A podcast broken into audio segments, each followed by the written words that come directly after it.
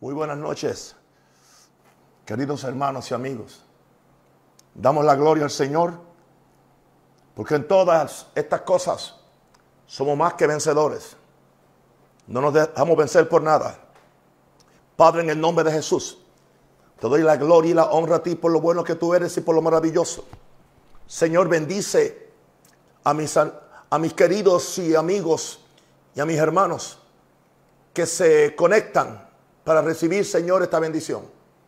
Padre, en el nombre de Jesús, declaro que tu reino, oh Dios, es poderoso. Tu reino está en este lugar, Señor. Y aquí estamos, oh Dios, para traer la palabra de Dios, la palabra de libertad. Muchas gracias por conectarse a esta palabra del Señor que nos va a bendecir demasiado. Vamos hoy a hablar que se rompe el velo entre lo natural y lo espiritual. He estado pensando que nosotros como seres humanos que somos, hemos llegado a pensar que, es, que primariamente somos humanos. una gran equivocación. Porque si nosotros somos la imagen de Dios, si nosotros, nuestro origen es Dios y Dios es un espíritu, pues entonces somos primeramente una naturaleza espiritual. Porque básicamente el cuerpo fue el lugar donde Dios usó para él hacerse carne por medio de, de Adán. Eso es. En la, en la, misma forma que un ángel, que es un espíritu, viene y toma la forma humana y la persona lo ve como si fuera un hombre. Pero primordialmente él es un espíritu. Ahora, claro, nosotros como consecuencia del pecado, hemos sido reducidos a simplemente un cuerpo y hasta que no nacemos del Espíritu Santo, pues no tenemos una conciencia de que somos una persona espiritual, que tenemos, aleluya, un, un, un, una vida espiritual, que somos un espíritu. Y entonces, ¿qué sucede? Hay un velo entre lo natural y lo espiritual. Y una de las cosas con las cuales batallamos los, que oramos y buscamos a Dios es tratando de romper ese velo entre lo natural y lo espiritual. Entendamos lo que la Biblia dice acerca de qué es primero y qué es después. En Hebreos 11.3 dice, por la fe entendemos haber sido constituido el universo por la palabra de Dios, de modo que lo que se ve, lo natural, fue hecho de lo que no se veía, lo espiritual. Lo que se ve, que es lo natural, aleluya, fue hecho de lo que no se veía. Entonces indica esto que lo espiritual fue primero y después fue lo natural o lo que se ve. Entonces, ¿cuál debe ser nuestra nuestro lugar de operación debe ser el mundo espiritual para que podamos tener comunión con Dios, para que podamos atraerlo de Dios a la tierra y ser de bendición a la tierra. ¿Indica eso que vamos a dejar de tener un cuerpo? ¿Indica eso que vamos a, dejar de ser humanos? No. Pero entonces esto me lleva a mí al primer punto de mi mensaje. Que seamos seres espirituales con funciones naturales. No seres naturales con funciones espirituales. Wow. ¿Por qué yo digo esto? Porque en Job 33.4 dice, el Espíritu de Dios me hizo. Y el soplo del Omnipotente me dio vida. El Espíritu de Dios me hizo. Y el soplo del Omnipotente me dio vida. Si el Espíritu de Dios me hizo, soy un espíritu. Y si es el soplo del Omnipotente que me da vida, ese soplo es espíritu. Job 32, 8 dice que, que ciertamente espíritu hay en el hombre y el soplo del Omnipotente le hace que entienda. Así que por segunda vez en el mismo libro dice que en el hombre hay espíritu. Porque es la naturaleza de Dios es espiritual. Y, y es el soplo del Omnipotente que es el espíritu también quien hace que uno entienda. Así que Vamos a vernos entonces, a romper ese velo entre lo natural y lo espiritual para que seamos seres espirituales con funciones naturales, no simplemente seres naturales que tratamos de tener funciones espirituales. Hace una gran diferencia. Porque entonces tú te vas a ver a la imagen de Dios. Tú te vas a ver en la misma clase de Dios. Si alguno te ha escrito nueva criatura, ¿qué tipo de criatura es? Es criatura espiritual. Por eso es que yo digo, soy un espíritu. Tengo un alma. Esa alma tiene una mente, emoción y voluntad, pero vivo en un cuerpo, pero sigo siendo un ser espiritual. Amén. Ahora, número dos, ¿Por qué perseguimos que se rompa el velo entre lo, entre lo natural y, y lo espiritual? Para que vivamos en dos mundos como vivían los profetas y vivía Jesús. Para que vivamos en dos mundos como vivían los profetas y vivía Jesús. Vamos a ver cómo vivía un profeta. Y creo que con, un, con una muestra basta. Hablemos de Elías en Primera Reyes 17, 1 al 2. Entonces Elías Tisbita, que era de los moradores de, de Galaad, dijo a Acab, vive Jehová Dios de Israel, en cuya presencia estoy, que no habrá lluvia ni rocío en estos años, sino por mi palabra. Y vino a él palabra de Jehová, diciendo, ahora, aquí te, tenemos a este profeta de Dios, que estaba en el arroyo de Kerit, casi un año, y entonces era alimentado por los cuervos, estaba en comunión con Dios.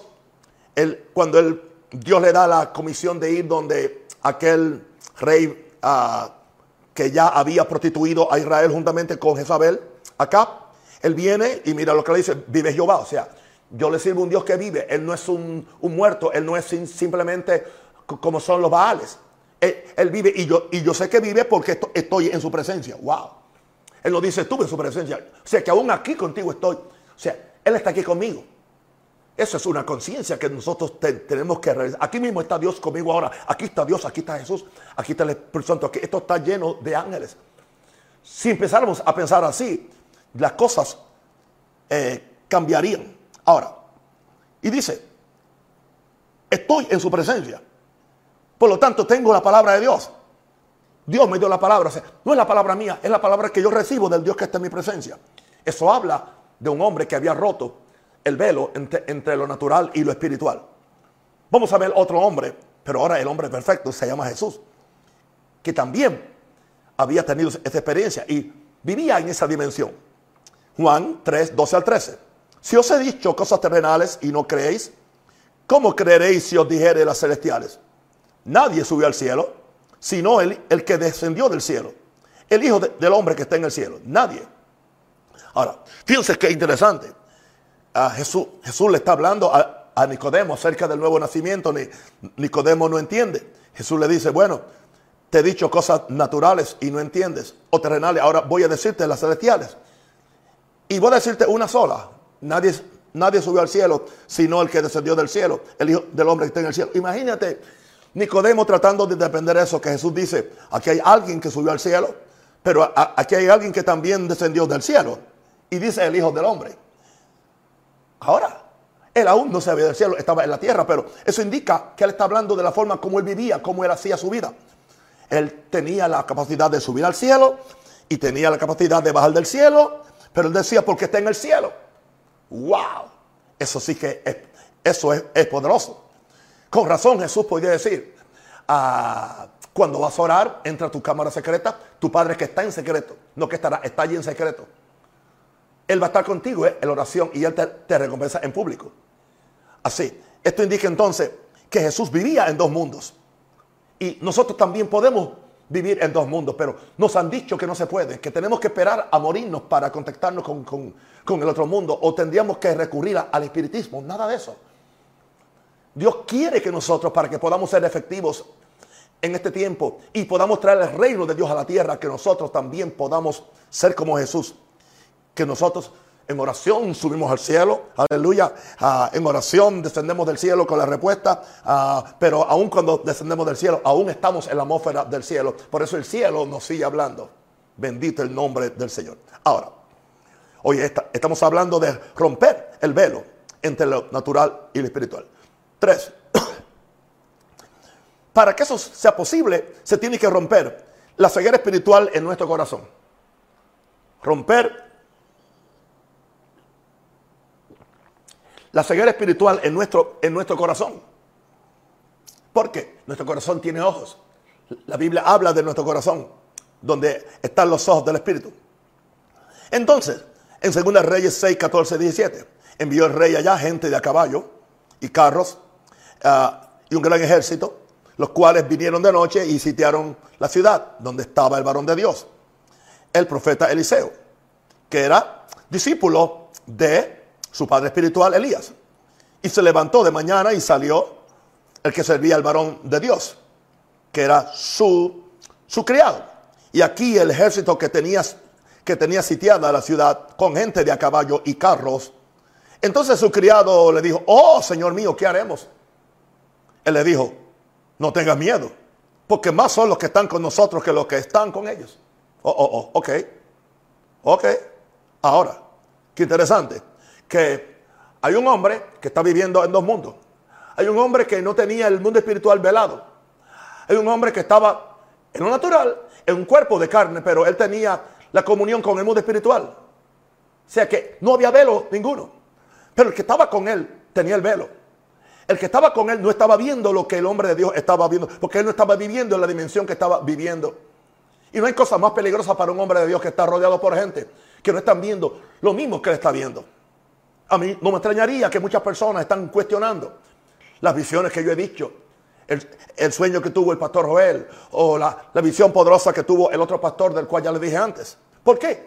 Porque el que, el que no está en eso no lo, no lo entiende. Ahora, eh, posiblemente el criado dijo, mm, mi señor está loco, como nos dice que, que, más son los que están con nosotros que, los que están con ellos. Simplemente está él, estoy yo y no sé si por ahí hay, un gato o un, perico. Eliseo no se molestó en tratar de, enseñarle a su criado, sino que simplemente oró. Oró y dijo, te ruego, oh Jehová, que abra sus ojos para que vea. O sea, abre sus ojos para que rompa. Abre los ojos del corazón para que rompa, gloria a Dios, para que rompa el velo entre lo natural y lo espiritual y pueda ver como yo estoy viendo.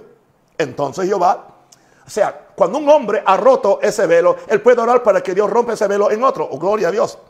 Entonces Jehová abrió los ojos del, criado y miró, o sea, vio.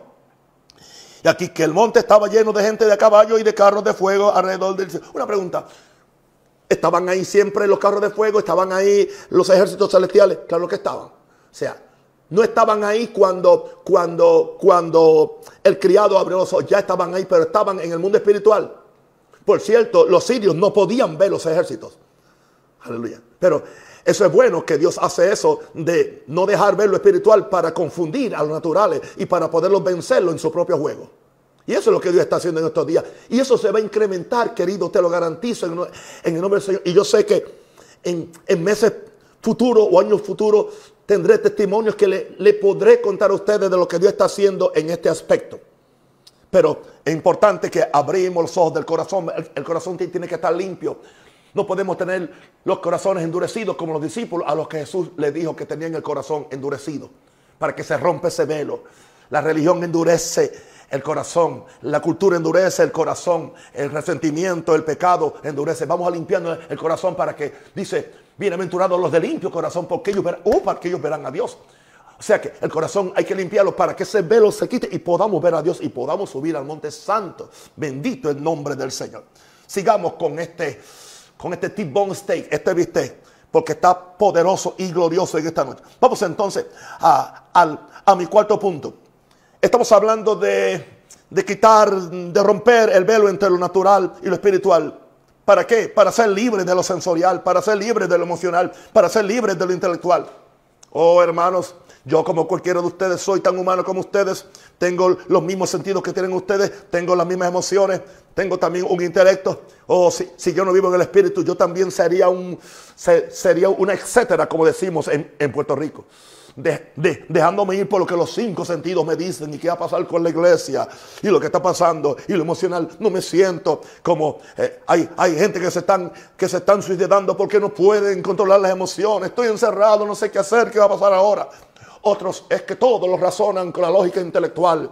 Son esclavos de lo sensorial, lo emocional y lo intelectual porque no saben que son seres espirituales. Y aún cristianos siguen actuando como meros hombres en vez de actuar como hijos de Dios, con la imagen espiritual que Dios ha puesto en ellos. Por eso, un apóstol que vivía en ambos mundos. Oh, él sí vivía en ambos mundos. Conozco un hombre que no sé si en el cuerpo, fuera del cuerpo, fue arrebatado al cielo. Está hablando Pablo. Nos dice en 2 Corintios 4, 18. No mirando nosotros las cosas que se ven, indicando eso que él, él, él no vivía mirando las cosas que se ven. Está loco, así mismo era. Indica eso que él no las veía. Él las ve, pero no las mira. Él las ve. Él tiene la habilidad de, de, verla, pero mirar es concentrarme. Voy, o sea, yo puedo ver algo, pero yo no lo miro de quedarme examinándolo. No, lo veo y sigo caminando. Porque no es espiritual, porque no me ayuda, porque no me bendice. Por eso no estoy viendo muchas cosas en, las redes sociales, no estoy oyendo muchas cosas. A menos que, que tenga una noticia que algo bueno, algo bueno alguien dijo, o algo bueno del Espíritu Santo que me puede ayudar. Pero hay que romper eso. Aleluya. El apóstol decía, yo no miro las cosas que se ven. ¿Por qué? Porque estoy mi ¿Qué? ¿Qué es lo que estoy mirando? Estoy mirando las que no se ven. O sea, no estoy mirando lo natural, estoy mirando lo espiritual, lo que no se ve. Pues yo soy consciente, dice Pablo, que las cosas que se ven son temporales, pero las que no se ven son eternas. ¿Ok? Sigue sujeto al tiempo y al espacio. ¿O quiere vivir en la eternidad? Podemos ya vivir en la eternidad. Oh, yes. Hoy estamos hablando de la eternidad. Lo espiritual es eterno. Y en la eternidad vamos a funcionar en lo eterno. Y en la, eternidad, aleluya, veremos nuestro cuerpo, pero ya nuestro cuerpo no es, o sea, lo que nos domina. Porque ya vamos a ser un espíritu ya, ya totalmente glorificado y nuestro cuerpo va a estar totalmente sometido a nuestro espíritu. Pero ¿por qué no podemos empezar en la tierra? Porque ya aquí tenemos la imagen de Dios. Porque si alguno está en Cristo, nueva criatura es, nacido del Espíritu. Eso no es una fábula, eso no es una doctrina, eso es una realidad, es una experiencia que viene por medio de la vida de resurrección de nuestro Señor Jesucristo. ¡Wow! A menos que rompamos ese velo, seguiremos siendo sensoriales, emocionales, intelectuales. Ahora, número 5. ¿Por qué necesitamos que se rompa? Aleluya, eh, eh, eh, que se rompe el velo entre lo natural y lo espiritual, para que se abra el cielo sobre nosotros, como se abrió sobre Jesús. Esto no solamente es para Jesús, esto no solamente es para Elías, esto no solamente es para Abraham, esto no solamente era para Enoch, como yo le decía a Dios hoy, esto no solamente era para Moisés, esto no solamente era para Daniel o Ezequiel, que se le abrían los cielos, o a Pablo, o a Jesús, no, esto es para, para, para los hijos de Dios, somos herederos. Ahora, Lucas 3:21. Vamos a ver. Aconteció que cuando todo el pueblo se bautizaba, también Jesús fue bautizado. Y orando, y orando el cielo se abrió, orando el cielo se abrió, orando el cielo se abrió. Así que la oración, sin oración no vamos a romper el velo. Sin oración no vamos a romper el velo. Hay que orar para que se rompa el velo. Por eso Satanás se opone tanto a tu vida y a mi vida de oración. Él permite que tú te pases una noche leyendo un libro, aunque sea el mejor libro de, teología o el mejor libro de un testimonio, ¿entiendes? Pero cuando te pones a orar, ahí viene el tranque. Porque Él no quiere que tú ores, porque Él sabe que orar es romper la ley de gravedad. La ley que te tiene aquí amarrado aquí a la tierra, a las emociones, a los pensamientos, ¿entiendes? Y a, las cosas sensuales de esta tierra. Ahora, en el caso de Jesús dice, aconteció que cuando todo el pueblo se bautizaba, también Jesús fue bautizado y orando el cielo se abrió. Y descendió el Espíritu Santo en forma corporal como paloma. Y vino una voz del cielo que decía, tú eres mi hijo amado en quien tengo complacencia. Esta fue la primera vez que Jesús se le abrieron los cielos. Y ya Jesús aquí ya empezó a caminar en ambos mundos, en el mundo natural y en el mundo espiritual. Ahora, vamos a ver entonces otra ocasión, otra escritura. Ahora, la tenemos en Lucas 9, 27 al 31. Pero os digo Lucas 9, 27 al, 30, al 31. Pero digo en verdad que hay algunos de los que están aquí que no gustarán la muerte hasta que vean el reino de Dios, que no gustarán la muerte hasta que vean el reino, que no gustarán la muerte hasta que vean el reino de Dios. Ok. Aconteció como ocho días después de esta palabra que tomó a Pedro, a Juan y a Jacob y subió al monte a orar. Él les había dicho que algunos de ellos iban a ver el reino de Dios. Verlo, verlo. Verlo. Ahora, y, entre tanto que oraba, la apariencia de su rostro se hizo otra. Y su vestido blanco y resplandeciente. Y aquí dos varones que hablaban con él, los cuales eran Moisés y Elías, quienes aparecieron rodeados de gloria y hablaban de su partida que iba Jesús a cumplir en Jerusalén. ¿Qué, indica esto ahora? Otra vez, que hacia Jesús oraba. Subió al monte con tres discípulos, que hacía oraba. Y orando, ¿qué? Ahí vino entonces ¿Qué? El cambio. Ahí vino la transformación. Ahí vino la transfiguración. Ahí vino la gloria de Dios. Ahí vino entonces, no solamente eso, que entonces personas que están en el ámbito espiritual, aleluya, como, como Moisés y Elías, aparecen como si estuvieran, como si fuera tú y yo hablando porque lo reconocieron. ¿Qué indica esto? que dice que aparecieron rodeados de gloria, hablaban de su partida, hubo la conferencia de la cumbre, yo le llamo a esto, aleluya, hubo una conferencia, aleluya, donde hablaban con Jesús. ¿Qué indica eso entonces? Que el cielo se abre para, se abrió para, para Jesús, ¿ok? Ah, si yo vengo y te digo, si yo vengo un día y, te digo, yo no he tenido la experiencia, yo no sé cómo tú, qué cara tú pondrías si yo viniera un día y yo te dijera, mira, querido, vengo a decirle algo. Anoche, o estaba en un ayuno, en un retiro o algo, anoche yo estuve orando y cuando estuve orando ante el Señor, aleluya, tuve una transformación y fue una gloria tan grande que de repente aparecen, aparecen, aparecen Moisés y Elías. Y Moisés y Elías empiezan a explicarme de cómo ellos ministraron y cómo ellos accesaban el reino de Dios y, cómo ellos, aleluya, podían vivir en ambos mundos a la misma vez. ¿Qué tú pensarías? No me digas, ni me escribas, ni me hagas el comentario. Porque aún yo no he tenido la experiencia. Y no sé si yo me atrevería a contártela. ¿Por qué? Porque hay tanta religiosidad. Y, la gente puede creer esto cuando está escrito aquí en, la Biblia, pero este es el problema que tenemos que dejar o sea, las cosas que no entendemos, simplemente las, las, leemos, decimos aleluya, decimos gloria a Dios y hasta temblamos y hablamos lengua, pero no nos atrevemos a creer que nos pueden pasar a nosotros. Yo creo que me puede pasar a mí. Soy un atrevido con esto, gloria a Dios. Porque Jesús dijo, las cosas que yo hago, las hará y aún mayores hará. ¿Ok? Creo que te estoy, te estoy tratando no de convencer, sino de iluminarte y de revelarte lo que la palabra de Dios nos dice. Porque esta iglesia va a ser sobrenatural, va a ser gloriosa. No va a seguir siendo el mismo reguero emocional y el mismo reguero intelectual y el mismo reguero doctrinal que tenemos en el mundo entero. Ahora, así que se, abrió. Y no solamente se abrió porque era Jesús, se, abrió sobre Pedro y se abrió sobre Juan y se, y se abrió sobre Jacobo. Así que si, si se abrió sobre Pedro, se puede abrir sobre Naúm, se puede abrir sobre este y sobre aquel siempre y cuando que le creamos a Dios y que estemos orando, ya que estaban orando. Ahora, número 6. ¿Por qué necesitamos que se rompa ese, esa, ese velo? 6. Para que lo espiritual invada lo natural. Para que lo espiritual invada lo natural. Hablemos de lo natural como el reino natural y hablemos del espiritual como el reino de Dios o el reino espiritual. En Lucas 7, 20 al 21, y preguntamos por los fariseos cuándo había de venir el reino de Dios. Le, respondió, el reino de Dios no vendrá con observación, ni dirán él aquí o él allá, porque aquí el reino de Dios está entre vosotros o también en vosotros. Ambas traducciones son posibles de acuerdo a esa palabra entre en el original. Aleluya. Así que el reino de Dios, él dice, está entre ustedes o está dentro de ustedes. No importa cuál de las dos tú aceptes o tú, o tú recibas, eso indica que, que lo espiritual está viniendo a lo natural. Entonces, ¿qué sucede? Cuando lo espiritual viene a lo natural, lo espiritual suprime lo, lo natural. Lo espiritual toma autoridad sobre lo natural. Lo eterno toma lugar sobre lo, sobre lo circunstancial. Aleluya. Ah, lo glorioso toma autoridad sobre lo tedioso, podemos decirle. Aleluya. ¿Por qué? Porque el reino de Dios está invadiendo. Por eso es que nosotros tenemos que decir, venga tu reino. Por eso es que Jesús dijo, aleluya, el reino de Dios ha llegado porque Él, él trae lo espiritual para invadir lo natural.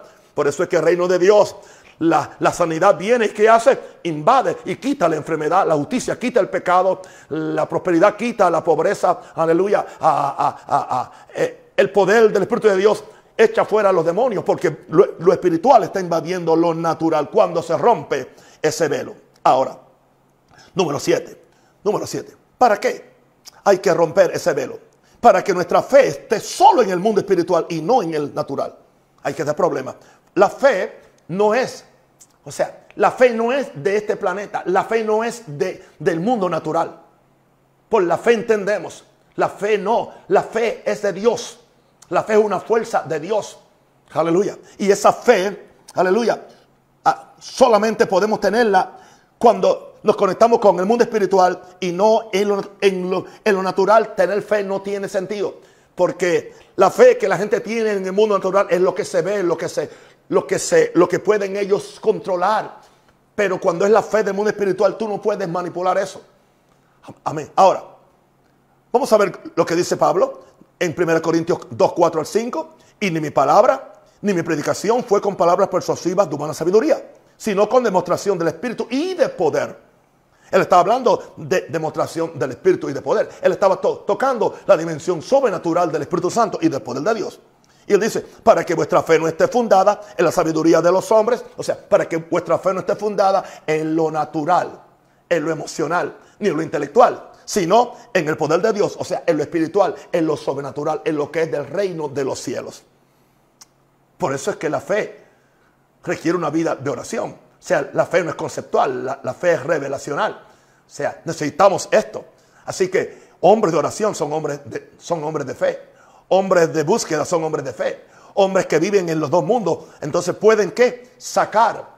Por medio de la fe sacan del mundo de, Dios todo lo que necesitan y traen esos recursos a la tierra para suprimir cualquier problema y para resolver el problema de la tierra. Por eso es que no pueden ser manipulados por nadie porque están en contacto con el reino de los cielos.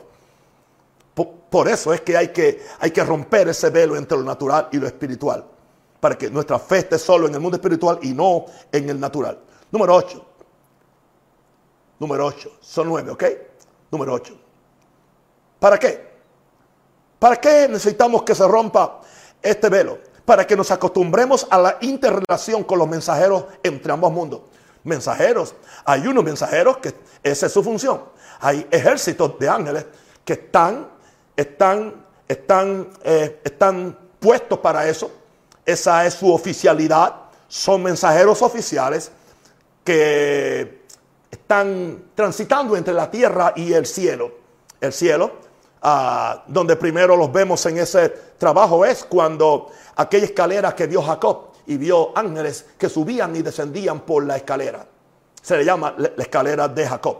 Ahora, en Juan 1.51 palabras de nuestro Señor Jesucristo, dice, y le dijo, aleluya, de cierto, de cierto os digo, de aquí adelante veréis el cielo abierto y a los ángeles de Dios que suben y descienden sobre el Hijo del Hombre.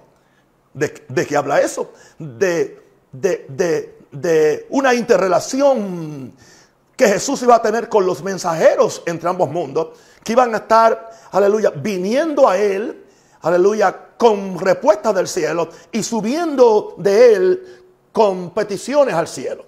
Así que aún Jesús también usó el ministerio de los ángeles. Los ángeles estuvieron, y creo que si nosotros nos concientizáramos un poco más sobre su presencia, pero tenemos miedo a la adoración a los ángeles. No hay que adorarlos, pero hay que reconocerlos y aún que amarlos. Yo he tenido experiencia por ángeles y yo le he dicho a los ángeles, yo les amo. Yo, yo les amo. Yo no, yo no le estoy adorando, aleluya, porque ellos traen mensajes de Dios. Pero no solamente ellos le llevan a Dios mis oraciones. Recuerden, ellos le añaden incienso a mis oraciones, pero también traen la respuesta a mis oraciones. Pregúntele a Daniel. Y también cuando uno no es lo, suficientemente fuerte y yo sigo yo no ando buscando, entonces viene un refuerzo de un ángel de un, de un rango más alto para hacer posible que ese tránsito entre el mundo espiritual y el natural siga y no seamos afectados y podamos recibir todo lo que el mundo espiritual nos está enviando. Necesitamos ese ministerio angelical. ¿Por qué razón? Hebreos 1, 13 al 14 dice, pues a cuál de los ángeles dijo Dios jamás, siéntate a mi diestra hasta que ponga a tus enemigos por detrás de tus pies. No, no. ¿no? Ahí el que está sentado a la diestra es Jesús. Pero entonces habla de poner a los enemigos de, Jesús por estrado de sus pies. ¿Quién nos va a ayudar a hacer eso? Aquí está el verso 14. Los, los ángeles. Ellos no están sentados ahí, pero nos van a nosotros a, asistir. Porque dice el verso 14, no son todos espíritus ministradores, enviados para servicio a favor de los que somos herederos de la salvación. O sea, aquí tenemos el ministerio angelical de ángeles que, que están que están bien yendo y viniendo y nos ayudan a nosotros en toda esta guerra espiritual. Nos ayudan a nosotros, nos protegen, nos ayudan y también ellos pelean a favor nuestro en una guerra invisible. Recuerden que los ejércitos que aparecieron allá con, con Eliseo eran, eran ángeles, eran ejércitos de ángeles que fueron los que vio eh, Eliseo y el criado después que se le abrió los ojos. Así que aquí tenemos que, tiene que romperse, ¿entiende? Esa, esa, esa desconexión que hay, ¿entiende? Debe, debería ser normal que ángeles nos ministraran. debería ser normal que creyéramos que cada culto ellos aparecen, pero hay cultos que ellos no resisten y se van. Porque ellos, ellos, ellos solamente están donde se exalta Dios, ellos están donde hay santidad. El ángel de Jehová acampa así, sí, acampa así, alrededor de los que le temen. Sí, el ángel de Jehová acampa alrededor de los que, de los que están en el Salmo 91, el que habita el abrigo del Altísimo y mora bajo la sombra. No simplemente, Él no va a caminar con rebeldes, Él no va a caminar con adúlteros, Él va a caminar, Él va a bendecir a los que estamos sirviendo a Dios, porque son, son, son, son, son los que, los que nos ayudan a nosotros para vencer en esta guerra espiritual. Ahora, y, termino con el, con el 9. ¿Por qué romper este velo? Porque será la única forma que estableceremos y manifestaremos el reino de Dios en medio del reino antagónico de Satanás. Importante esto último. Será la única forma que estableceremos y manifestaremos el reino de Dios en medio del reino antagónico de Satanás. Solo podremos vencer el dominio espiritual falso de Satanás con el dominio o reino espiritual verdadero de Dios. Satanás tiene un reino, pero Dios tiene otro reino. Aleluya. Ahora, por medio del espíritu del reino de Dios, podemos entonces, aleluya, traer, aleluya, la bendición de Dios. Ahora, vamos a ver un verso que lo hemos visto muchas veces, Mateo 12, 28. Si yo por el espíritu de Dios echo fuera los demonios, ciertamente ha llegado a vosotros el reino de Dios. Verso, ah, otra versión, Mateo 12, 28. Pero si yo expulso los demonios por el poder del Espíritu de Dios, entonces está claro, es evidente que el reino de Dios ya ha llegado, ya ha llegado a ustedes. Ahora, vamos a ver dos formas de ver estos versos y termino. Lo clásico ha sido, bueno, ahora yo por el Espíritu de Dios echo fuera los demonios. Y cuando yo echo fuera los demonios, entonces viene el reino de Dios. Descubrí que no es así. Puede entenderse así, pero veo que la, la, sea, la construcción de, de, las oraciones no, me dan más autoridad para verlo en esta forma. ¿Cómo? En esta forma. Como es claro y evidente que el reino de Dios ha llegado a ustedes, ha llegado a ustedes, entonces yo echo fuera a los demonios con el poder del Espíritu Santo. En otras palabras, es cuando el reino viene a nosotros que entonces tenemos la autoridad del Rey, del Espíritu Santo, porque el Espíritu Santo y el reino de Dios operan en armonía juntos. Así que yo necesito que el reino de Dios ha llegado a nosotros. Entonces yo echo fuera a los demonios con el poder del Espíritu de Dios. No es que yo primero echo fuera a los demonios para que el reino venga. No. Por eso yo tengo que estar cargando el reino. Yo tengo que estar, aleluya, conectado tanto con, con, el mundo espiritual como con el mundo natural. Para que entonces yo poder, aleluya, establecer y manifestar el reino de Dios en medio del reino antagónico de Satanás. Aleluya. Cuando se abre los cielos y cuando la autoridad del reino viene y nosotros somos los representantes legales con autoridad legal y espiritual para echar fuera a los demonios, porque el reino de Dios ha venido y está en nosotros. Aleluya. Esta es la palabra de Dios para ustedes. Y oro, oro por ustedes. En primer lugar, oraré por, por revelación de lo que he predicado. Y después oraré por los enfermos.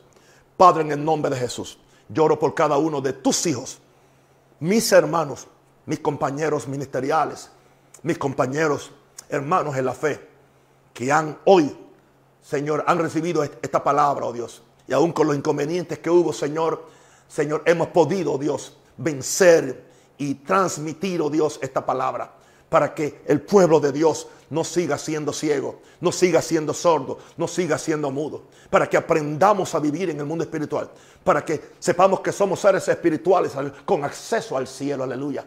Y que como Jesús estamos en la tierra, pero estamos en el cielo. Y que somos seres espirituales, aleluya, con funciones naturales. No somos simplemente seres naturales con funciones espirituales. Y yo pido, Señor, un despertamiento de revelación en cada uno de mis hermanos. Y Padre, ahora también yo oro por cada persona que está enferma y que está atacada por cualquier tipo de enfermedad, sea cáncer, sea insomnio, sea problema con los riñones, sea problema en el hígado, sea lo que sea. Y este maldito virus del COVID-19, yo lo reprendo Tú eres una hija del infierno, como le dijo, como le dijo el Señor, aleluya, a mi, a mi, a mi compañero pastor. Tú eres una hija del infierno, tú no tienes razón viniendo al cuerpo de los santos. Estamos como el pacto, por el pacto de la sangre de Cristo, aleluya. Tenemos el derecho, aleluya, a vivir en santidad, a vivir en sanidad y a no ser y a no vivir y a no morir prematuramente porque nos mate un virus. No, Señor. El único que nos puede llevar al cielo es Jesús cuando Él quiera y envíe sus ángeles.